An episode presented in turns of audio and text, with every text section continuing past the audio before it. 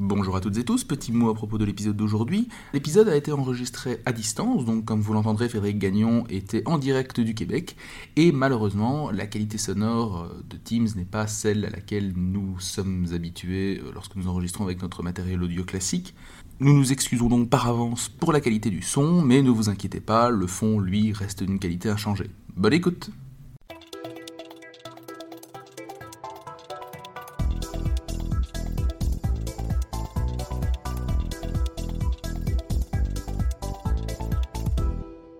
Bonjour à toutes et tous et bienvenue dans 20 minutes pour comprendre, le podcast qui vous aide à comprendre l'actualité internationale. Je suis Simon Desplanques. Je suis Vincent Gabriel.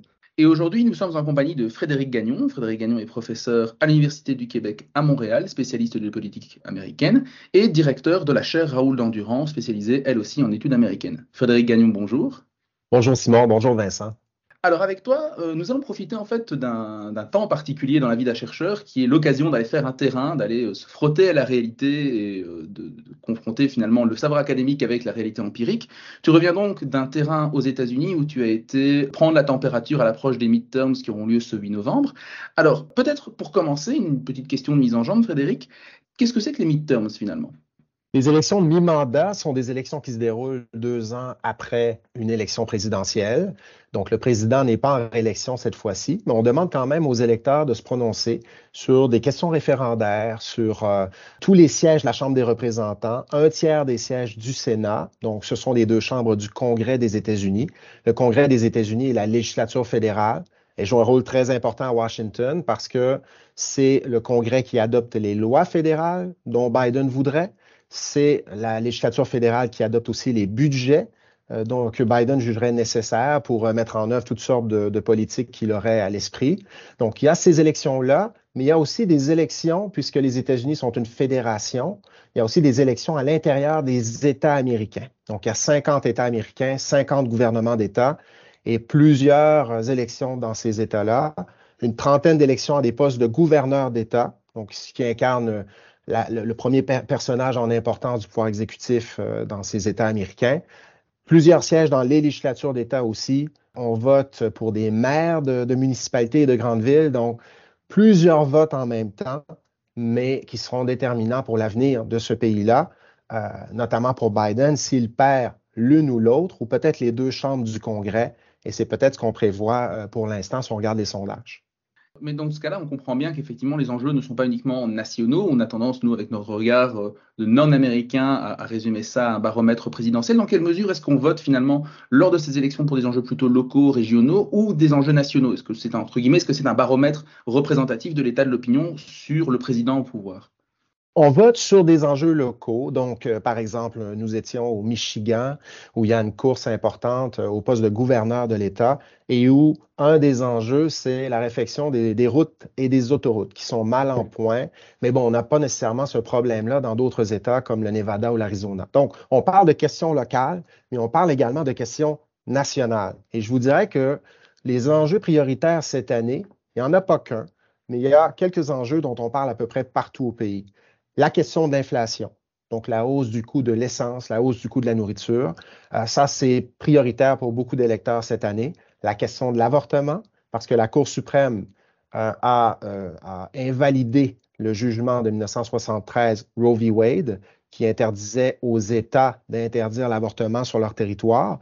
Donc la fameuse décision de la Cour suprême, la décision Dobbs, fait craindre à plusieurs électrices, électeurs, surtout du côté démocrate, une érosion considérable du droit à l'avortement. Donc ça, c'est un enjeu prioritaire.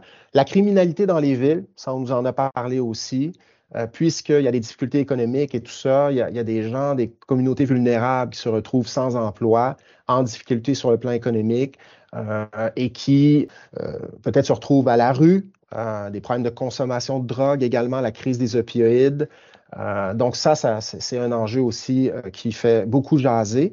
Et l'autre enjeu dont on parle beaucoup, c'est l'avenir de la démocratie américaine. Là, je vois que vous souriez parce que j'ai dit ça fait beaucoup jaser. Ce n'est pas une expression à laquelle vous êtes habitué. Alors, euh, effectivement, c'est un terme qu'on utilise de manière différente en, Belgique, effectivement. Bon, j'espère que j'ai. J'espère qu'il n'y a pas d'impair. Mais, mais sinon, l'avenir de la démocratie aussi en raison de la prise d'assaut du Capitole du 6 janvier 2021. il y a beaucoup de, démocrates qui craignent euh, d'autres épisodes de violence si jamais des républicains ne reconnaissent pas, comme Trump en 2020, les résultats des prochaines élections, et notamment celles qui se dérouleront cette année. Et justement, j'en profite, peut-être peut-on lier certains enjeux, parce que vous avez notamment parlé de la criminalité et, de cette, et une polarisation qui semble être la plus forte depuis peut-être la guerre civile, hein, que mm-hmm. Simon, euh, Simon Desplat, on connaît bien. Et pourquoi est-ce que je dis ça? Il y a, je pense, une semaine ou à peu près une semaine avant qu'on enregistre cet épisode, que le mari de Nancy Pelosi s'est fait agresser. Euh, à quel point la société américaine est polarisée. Alors, est-ce un effet de halo ou est-ce vraiment le cas, vous qui revenez du terrain? Elle est extrêmement polarisée en ce moment. Et il y a toute une littérature scientifique sur la polarisation politique aux États-Unis. On peut penser aux ouvrages euh, de Maurice Fiorina, aux travaux d'Alan Abramovitz sur ces questions-là. Ce sont des chercheurs réputés aux États-Unis qui nous disent depuis 15-20 ans que la société américaine est très polarisée. Mais je dirais qu'elle ne l'a jamais été comme, elle l'est en ce moment. Euh, sur le terrain, on le voit. le dialogue entre les membres des deux partis sur certaines questions est impossible. Est impossible. Sur la question de l'avortement, par exemple, euh, des femmes démocrates nous disent on doit protéger le droit des femmes à disposer de leur corps comme elles le souhaitent lorsqu'elles sont, lorsqu'elles sont enceintes, lorsqu'elles attendent un enfant. Du côté républicain, les femmes républicaines conservatrices nous parlent aussi d'un droit, mais du droit du bébé du droit à la vie, du droit, du droit du bébé de voir le jour. Et il n'y a pas de dialogue possible sur une question comme celle-là.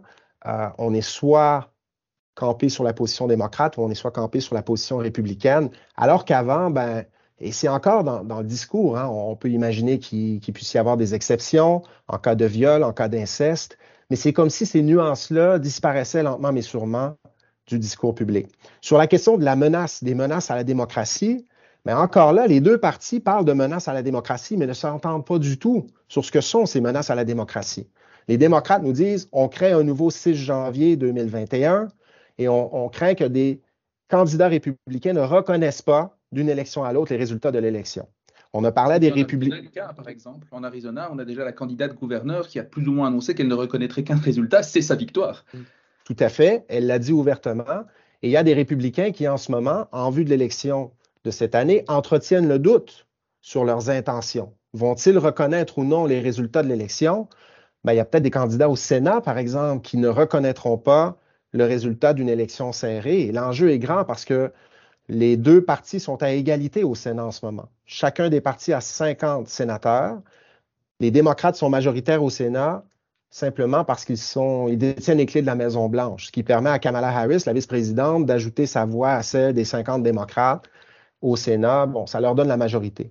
Mais si, par exemple, la majorité au Sénat, cette année, se joue dans un État, parce que c'est possible, comme la Géorgie, un peu, bon, ça a été très serré en Géorgie en 2020, mais peut-être qu'on verra le candidat républicain Herschel Walker, un novice en politique que Donald Trump aime bien, dire un peu comme Trump, je ne reconnais pas le résultat de l'élection. Il va y avoir des contestations judiciaires, on va demander euh, des recomptages et tout ça. Et là, ben, si ça se produit, on peut être des semaines sans savoir quel parti est majoritaire au Sénat. Et en plus, en Georgie, particularité intéressante, si aucun des deux candidats, Raphaël Warnock, le démocrate, ou Herschel Walker, le républicain, passe la barre des 50% des suffrages exprimés lors du premier tour de vote, ben, il y a obligatoirement dans cet État-là deuxième tour de vote qui aurait lieu le 6 décembre prochain.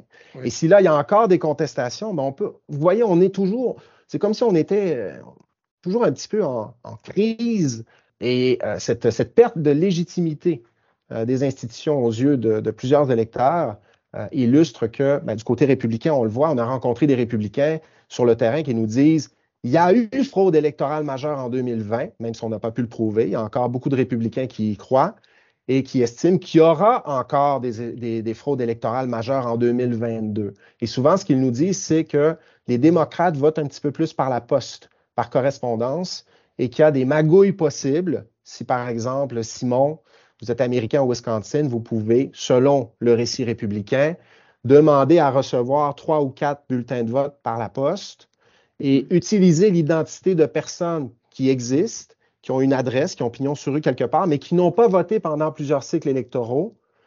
Donc, utiliser leur identité pour faire parvenir aux autorités quelques bulletins de vote. Et si plusieurs démocrates font ça, votent à deux ou trois reprises, selon les républicains, bon, évidemment, il faut faire la preuve de ça, mais selon les républicains, c'est cette technique qu'emploient les démocrates depuis, quelques cycles électoraux pour gagner des élections. Mais donc, les républicains parlent eux aussi de menaces à la démocratie, mais les deux discours sont irréconciliables. On a vraiment affaire à deux univers parallèles. Donc, une longue réponse à votre question, Vincent, euh, mais qui, qui témoigne de cette hyper-polarisation, cette très forte polarisation dans ce pays. Alors, ce qui est très intéressant dans ce que vous venez de dire, justement, c'est cette dynamique de, polarisation qui arrive à un point culminant, presque à un point où les, institutions démocratiques américaines seront paralysées. On l'a vu avec l'exemple fictif de la Géorgie. Mais peut-être revenir à grands traits, ça peut être l'occasion, cet épisode, de revenir à grands traits sur comment est-ce qu'on en est arrivé là. Parce que Trump n'a finalement été que l'étincelle qui a mis le feu aux poudres. Comment cette littérature scientifique, à grands traits, hein, le but n'est pas de revenir sur les années post-guerre froide, mais comment est-ce qu'on en est arrivé à cette situation aussi délétère au niveau du climat démocratique américain.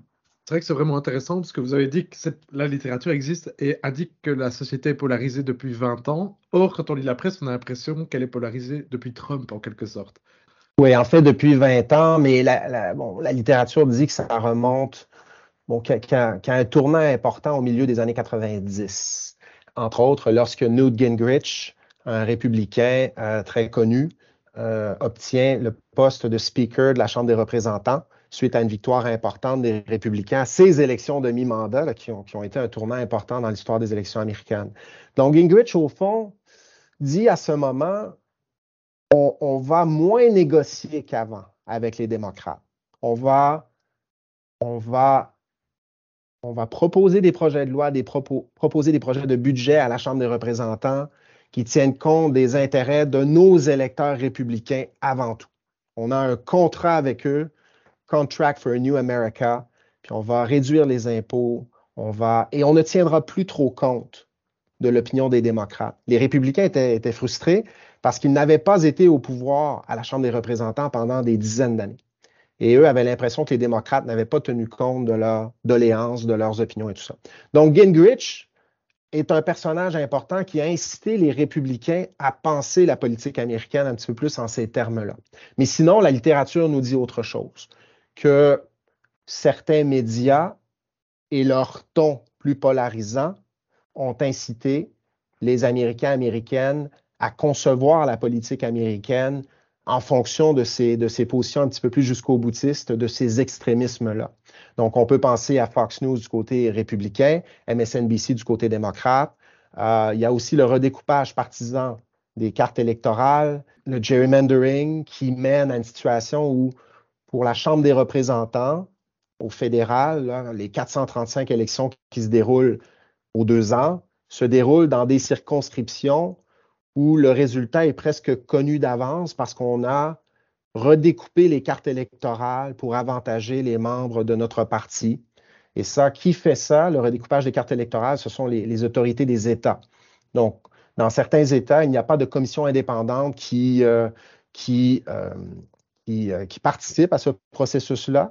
Ce sont des élus des deux partis qui proposent les plans et souvent, ils essaient d'avantager leurs collègues au fédéral euh, lors des élections à la Chambre des représentants. Donc, ce que ça fait, ça, c'est que ben, vous avez beaucoup de républicains dans des comtés sûrs qui n'ont pas besoin de faire preuve de modération parce qu'ils sont dans des circonscriptions où il y a 65% d'électeurs républicains. Et bon, on n'a plus besoin de tenir compte des opinions contraires aux nôtres dans ce temps-là. Donc, il y a toutes sortes de facteurs. Mais Trump, évidemment, nous fait passer euh, à une autre étape, à une autre étape. parce que mais c'est le ton, les attaques personnelles beaucoup plus fréquentes. Il n'hésite pas non plus à tenir des discours qui ne résistent pas à l'épreuve des faits. Il qualifie les démocrates d'ennemis, Nancy Pelosi, Joe Biden durant la présidentielle de 2020.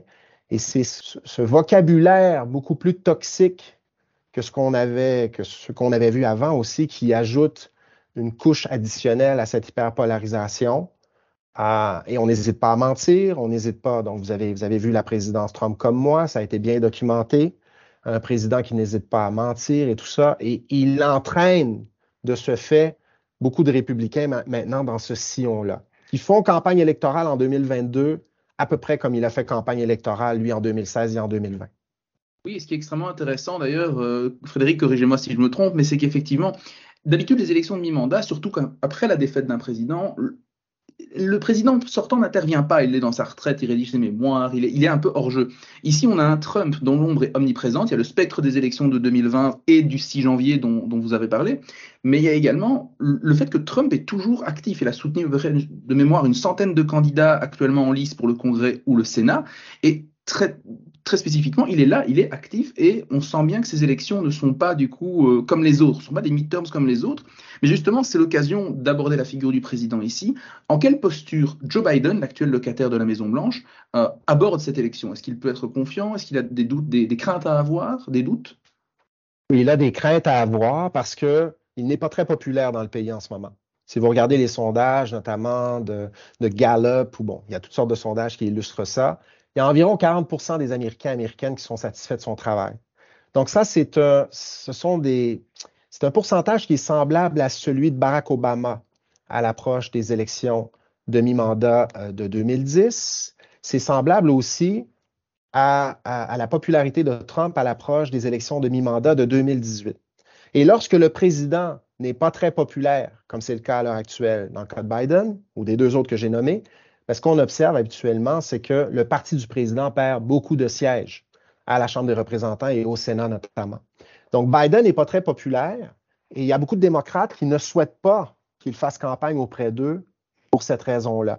Je vous donne un exemple. Au New Hampshire, la candidate au Sénat, en fait, la sénatrice Maggie Hassan est en réélection.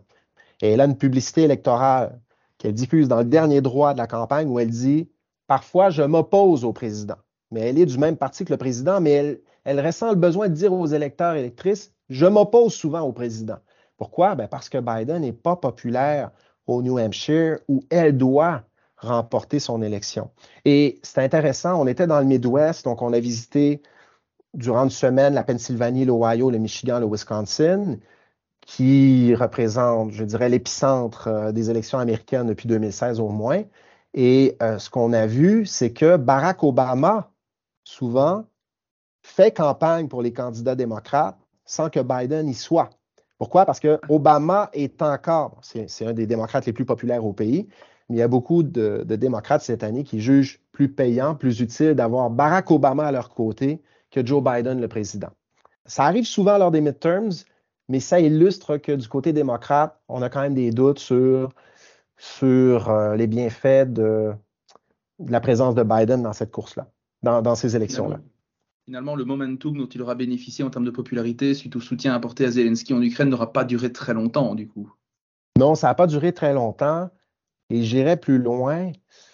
L'été dernier, les démocrates avaient, avaient le vent en poupe, étaient en, bonne, en bonne position pour faire des. peut-être pour conserver le Sénat, au moins. La Chambre des représentants, c'est un peu plus difficile depuis le début. Les républicains ont quand même de bonnes chances de reprendre la Chambre. Bon, je peux me tromper, mais c'est ce qui semble se tramer. Euh, mais l'été dernier, jusqu'à il y a peut-être un mois, les démocrates avaient de, bonnes chances de conserver le Sénat. Ça a changé. Qu'est-ce qui s'est passé depuis l'été dernier? Il y a eu la, décision de la Cour suprême sur l'avortement qui a permis aux démocrates de mobiliser plusieurs électrices frustrées de cette décision-là, des électrices plus à gauche et tout ça, qui se sont inscrites sur les listes électorales, qui ont promis qu'elles allaient voter. Mais euh, cette décision-là, elle a été rendue publique, elle a été prise il y a quelques mois déjà. Donc, le momentum n'est plus aussi fort sur cette question-là qu'il l'a été dans les semaines qui ont suivi la décision de la Cour suprême. Et l'autre problème pour Biden, il y en a plusieurs, mais l'autre problème pour Biden, c'est que l'inflation est devenue un enjeu extrêmement important dans ce pays-là.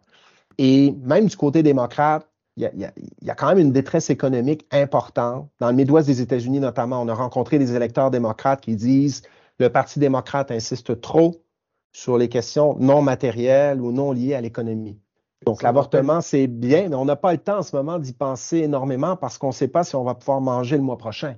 C'est comme ce mantra euh, dans les années 90, It's the economy stupid. exact. Exactement. C'est exactement ça. Dans quelle mesure est-ce que cette, euh, cette, focalisation du Parti démocrate sur les enjeux non matériels, non économiques est imputable à l'aile gauche, très à gauche? Oui, c'est surtout l'aile plus à gauche qui milite euh, sur ces questions-là, mais une gauche que je qualifierais d'aisée sur, le plan, sur le plan financier, sur le plan économique.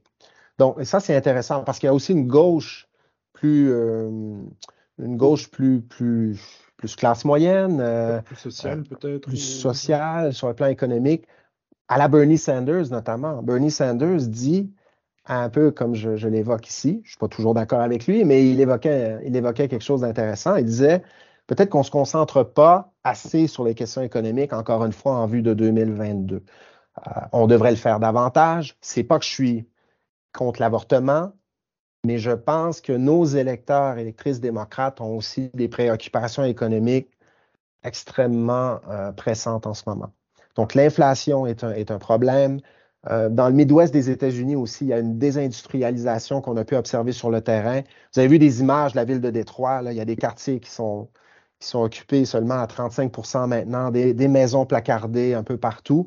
Mais il n'y a pas qu'à Détroit que c'est comme ça. Dans le Midwest, en banlieue de, Pittsburgh, là où il y avait des aciéries jadis, ben, il y a des quartiers complètement en lambeaux euh, où il y a encore des gens qui, y habitent et qui attendent des solutions économiques de la part de Biden, qui en attendaient de la part de Trump aussi, mais qui ont ça à l'esprit en ce moment. Même, quand, on roule vers Chicago, mon centre-ville de Chicago est magnifique, l'architecture euh, euh, absolument à couper le souffle, mais dans les quartiers de certaines banlieues de Chicago, on voit aussi des maisons placardées, des, sociétés qui sont en train de disparaître. Et, on souhaite une relance économique, même si l'avortement est évidemment un enjeu important pour les démocrates également. Et dans ce qui vient d'être dit, c'est intéressant parce que justement, cette, cette, focalisation à la base qui avait été voulue sur les questions matérielles, etc., Joe Biden avait quand même fait son mantra en début de mandat. Donc, avec son décret sur les infrastructures, etc., ses projets ambitieux de lutte contre le réchauffement climatique, quelque chose de très keynésien finalement. Alors oui, le Covid et puis l'Ukraine sont passés par là, mais qu'est-ce qu'il en est advenu de ces projets? Qu'est-ce que ça a pu apporter concrètement sur le terrain? Ça n'a pas ben, été suffisant pour. C'est un peu, c'est un peu le, le, problème pour Biden. Vous avez tout à fait raison. Et moi, je pense que c'est une des raisons pour lesquelles il a, il a gagné la présidentielle de 2020. Une des raisons pour lesquelles il était peut-être le meilleur candidat démocrate pour affronter Trump, c'est qu'il insistait sur ces enjeux économiques sur ces enjeux économiques. Il dit comme Trump, on doit créer de l'emploi aux États-Unis avant tout. Donc, euh, donc euh, Trump disait America first. Biden dit Buy America, we'll build in America. Donc, les deux sont en désaccord, mais, ils se rejoignent sur ce plan. Ils veulent redonner de bons emplois aux Américains, Américaines, notamment dans les régions qui ont beaucoup souffert des, crises économiques récentes, le Midwest notamment. Et Biden est populaire pour cette raison-là dans, dans, les États du Midwest qui sont déterminants, la Pennsylvanie notamment, etc. Le problème, oui, il y a eu des réussites, Simon. Le plan sur les infrastructures, le plan de relance économique euh, misant sur les énergies, les énergies renouvelables et tout ça. Le problème pour Biden, c'est que les résultats de ces politiques-là, on ne les verra probablement pas avant 5, 10, 15 ans. Et ça, presse. pour les voir. Exactement. Donc, ce sont des investissements qu'on voit déjà un petit peu sur, le terrain. Les gens nous en parlent. En Ohio, notamment, on nous a parlé de la fameuse loi du Congrès qui, qui, a été signée de la main de Biden et qui vise des investissements dans l'industrie des semi-conducteurs. Donc, les semi-conducteurs, on le sait, un gros problème à l'international en ce moment parce qu'il y a une pénurie et parce que, en tout cas en Amérique du Nord, on en parle beaucoup, on dépend beaucoup de l'Asie et notamment de la Chine. Et Taïwan aussi, non? Taïwan aussi. Mais Biden dit on va découpler l'économie américaine de l'économie chinoise. Investissement pour, pour lancer des industries de production des semi-conducteurs en Ohio. Mais on est allé en Ohio, c'est pas pas encore tout à fait, ce n'est pas encore tout à fait là. Euh, donc les gens attendent, mais ont des besoins immédiats. Alors que les plans de Biden, ben, on verra les effets de ça peut-être plus tard. Puis peut-être que dans deux cycles et trois, trois, quatre cycles électoraux, on dira ben Biden avait vu juste, mais malheureusement, il n'est plus là pour récolter les fruits des politiques dont il a garanti euh, l'adoption. Merci pour ce tour d'horizon du passé et du présent. J'aimerais maintenant aborder un petit peu la question de, l'avenir. Alors, la science politique est euh, très mauvaise en matière de boule de cristal. Hein, donc, euh, malheureusement, ce qu'on va dire ici est sujet à caution. Mais j'aimerais vous poser une première question, Frédéric, par rapport à l'avenir du Parti républicain. Est-ce que ce parti va se trumpiser? Et devenir un parti non plus de droite conservatrice euh, classique et relativement modéré, fiscalement conservateur et de droite des valeurs classiques, mais avec encore un sens du dialogue et du compromis, ou est-ce qu'au contraire, on assiste en plein à la naissance, à la mue plutôt, vers un parti totalement populiste de droite? Pour l'instant, le Parti républicain continue de se trompiser, je dirais ça comme ça. Et non, je n'ai pas de boule de cristal, je ne sais pas ce qui se produira lors des primaires présidentielles républicaines en vue de 2024. Mais ce que je comprends pour le moment, si je regarde les sondages, et il faut faire attention aux sondages, mais quand même, ce qu'on voit, c'est que Trump reste à ce moment-ci le candidat favori du côté républicain pour remporter les primaires en vue de la présidentielle de 2024. Ça, ce sont les sondages. Sur le terrain, ce qu'on voit, c'est que Trump reste populaire dans des États clés de l'élection, la Pennsylvanie, l'Ohio, le Michigan, le Wisconsin. On l'a entendu.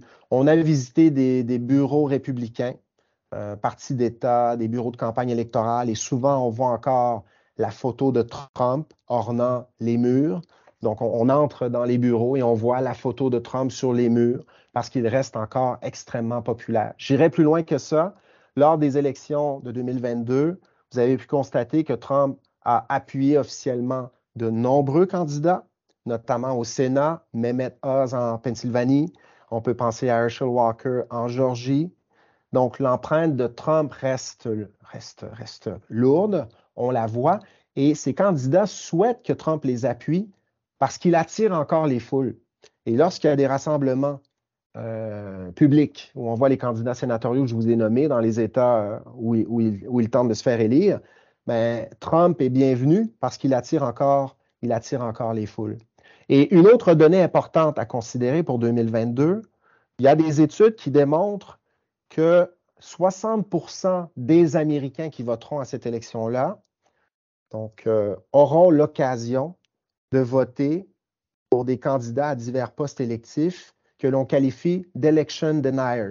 Qu'est-ce qu'on veut dire par là? C'est-à-dire des candidats républicains qui sont encore convaincus que Trump s'est fait voler l'élection de 2020, qu'il y a eu fraude électorale majeure et qui font campagne notamment là-dessus. Donc, il y a des centaines de candidats républicains à ces élections-là qui sont qui reprennent le discours de Trump là-dessus et qui jugent qu'il s'est fait voler l'élection en 2020. Donc, peut-être des candidats qui seraient très prêts à dire qu'il a droit à une deuxième chance en 2024 et qu'il reste le candidat favori pour cette élection-là, qu'il a droit à un rematch parce qu'il s'est fait voler l'élection en 2020. Si vous regardez sinon les sondages très rapidement, un deuxième républicain à surveiller en vue de 2024 des primaires présidentielles est Ron DeSantis, le gouverneur de la Floride. Sinon, les autres sont Mike Pence, l'ancien vice-président, euh, Ted Cruz, le sénateur, le sénateur Ted Cruz. Bon, mais, mais Trump, il n'y a pas beaucoup d'oxygène en ce moment pour les autres candidats républicains parce que Trump, Trump euh, en prend beaucoup. Oui, vous avez anticipé en fait ma deuxième question qui était de dire qui éventuellement pour succéder à Trump, mais, mais qu'à cela tienne, du coup, peut-être une autre question prospective on sent que l'élection des midterms est plutôt mal embarquée pour Joe Biden, mais qu'est-ce qu'il pourra faire concrètement pour essayer de sauver les meubles après cette élection vraisemblablement, ne va vraisemblablement pas dans le sens du Parti démocrate? Qu'est-ce qu'il pourrait encore faire? Quelles sont les priorités qu'il a déjà déclaré vouloir, euh, les objectifs qu'il a déclaré vouloir mettre en œuvre, atteindre, en tout cas dans les deux dernières années de son mandat, et dans quelle mesure ce sera possible pour lui de le faire? Bon, évidemment, si les républicains reprennent la Chambre des représentants et le Sénat, imaginons ce scénario, ben, il deviendra extrêmement difficile pour Biden d'obtenir quoi que ce soit de la part du Congrès. Et c'est curieux, hein, parce que Joe Biden est populaire auprès de collègues républicains avec qui il a travaillé au Sénat, parce qu'il a été sénateur. Si vous pensez par exemple au sénateur Lindsey Graham, qui est contre Biden en ce moment, qui a fait l'apologie de Trump pendant de nombreuses années, ben, c'est quelqu'un qui, lorsqu'il travaillait avec Biden, euh, admirait Biden dans une certaine mesure. Mais là, la polarisation est tellement forte qu'il n'est plus envisageable pour les républicains de négocier énormément avec le président du parti adverse. Donc, Biden va essayer de négocier des compromis, mais ce sera, ce sera extrêmement, extrêmement difficile. Donc, pour ce qui est de l'adoption de grandes, de grandes réformes, de grandes lois, de budgets généreux pour les projets que Biden avait en tête en matière d'éducation, en matière de, euh, justement, encore une fois, d'investissement dans les énergies vertes, des choses comme celle-là, ce sera difficile pour, pour Biden de faire quoi que ce soit. Et le problème pour Biden, c'est que le Congrès est très puissant puisqu'on y trouve des commissions parlementaires, des commissions permanentes. Il y a un système de commission à la Chambre des représentants, il y a un système de commission au Sénat.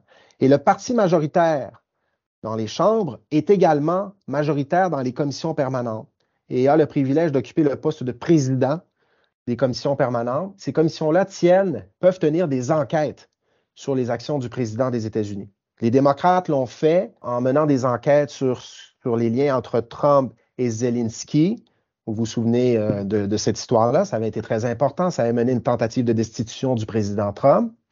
Là, les républicains promettent de tenir beaucoup d'enquêtes aussi sur Biden. Sur Hunter Biden et ses histoires et ses liens euh, euh, personnels avec la Chine, euh, ce qu'il a fait en Ukraine, tout ça. On veut faire la lumière sur, sur, sur, sur ce qu'Hunter Biden a fait au cours de sa vie, voir s'il y avait des, des conflits d'intérêts lorsque Biden était vice-président. On veut aussi mener des enquêtes sur le retrait. Les républicains souhaitent mener des enquêtes sur le retrait américain de l'Afghanistan qui n'a pas été une grande réussite pour Biden, mais on veut exposer euh, les mauvaises décisions que Biden aurait prises dans ce dossier-là pour le mettre dans l'embarras, pour le discréditer, en vue, oui, d'une présidentielle de, de, 2024 où Biden tenterait de se faire réélire.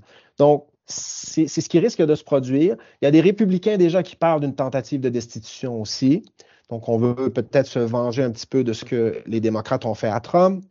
Et euh, rapidement, ce que je dirais, c'est que le Sénat est important aussi parce que le Sénat approuve les nominations présidentielles pour combler des postes de juges fédéraux et des juges à la Cour suprême. Donc, les démocrates ont peur de perdre la Chambre des représentants, mais s'ils arrivent à conserver le Sénat, ce que Biden pourrait faire, entre autres, c'est continuer à obtenir l'appui du Sénat pour les nominations des juges fédéraux, juges à la Cour suprême. S'il a la chance de nommer un juge ou une juge à la Cour suprême au cours des deux prochaines années, ben, il réduirait la force des juges républicains au sein de cette Cour, qui sont six en ce moment contre trois juges plus progressistes. Ça, c'est important parce que c'est la Cour suprême notamment qui a renversé le, jugement Roe v. Wade de 1973. Mais ce sera deux années difficiles, évidemment, pour Biden si les républicains reprennent les deux chambres du Congrès. Et donc, Frédéric, peut-être une dernière question prospective, justement. Vous venez d'aborder les enjeux internationaux. Finalement, qu'est-ce qu'on peut attendre euh, d'une éventuelle victoire républicaine euh, lors de ces midterms en termes de soutien à l'Ukraine? On a entendu les déclarations de Kevin McCarthy. Donc, voilà, qu'est-ce qui potentiellement pourrait résulter de ce, de suffrage? On se doute que Kiev regarde Washington en ce moment. Oui, c'est difficile à dire. Il faudra voir de quelle manière évoluera la guerre, la guerre en Ukraine au cours des prochains mois et des deux prochaines années. Mais c'est vrai, on a vu ça dans les, débats électoraux en vue de, des élections 2022, des républicains qui disent qu'il euh, faudrait réduire, peut-être euh, euh, couper tout à fait l'aide à l'Ukraine. Donc des républicains qui sont un peu plus proches de la Russie dans ce dossier-là.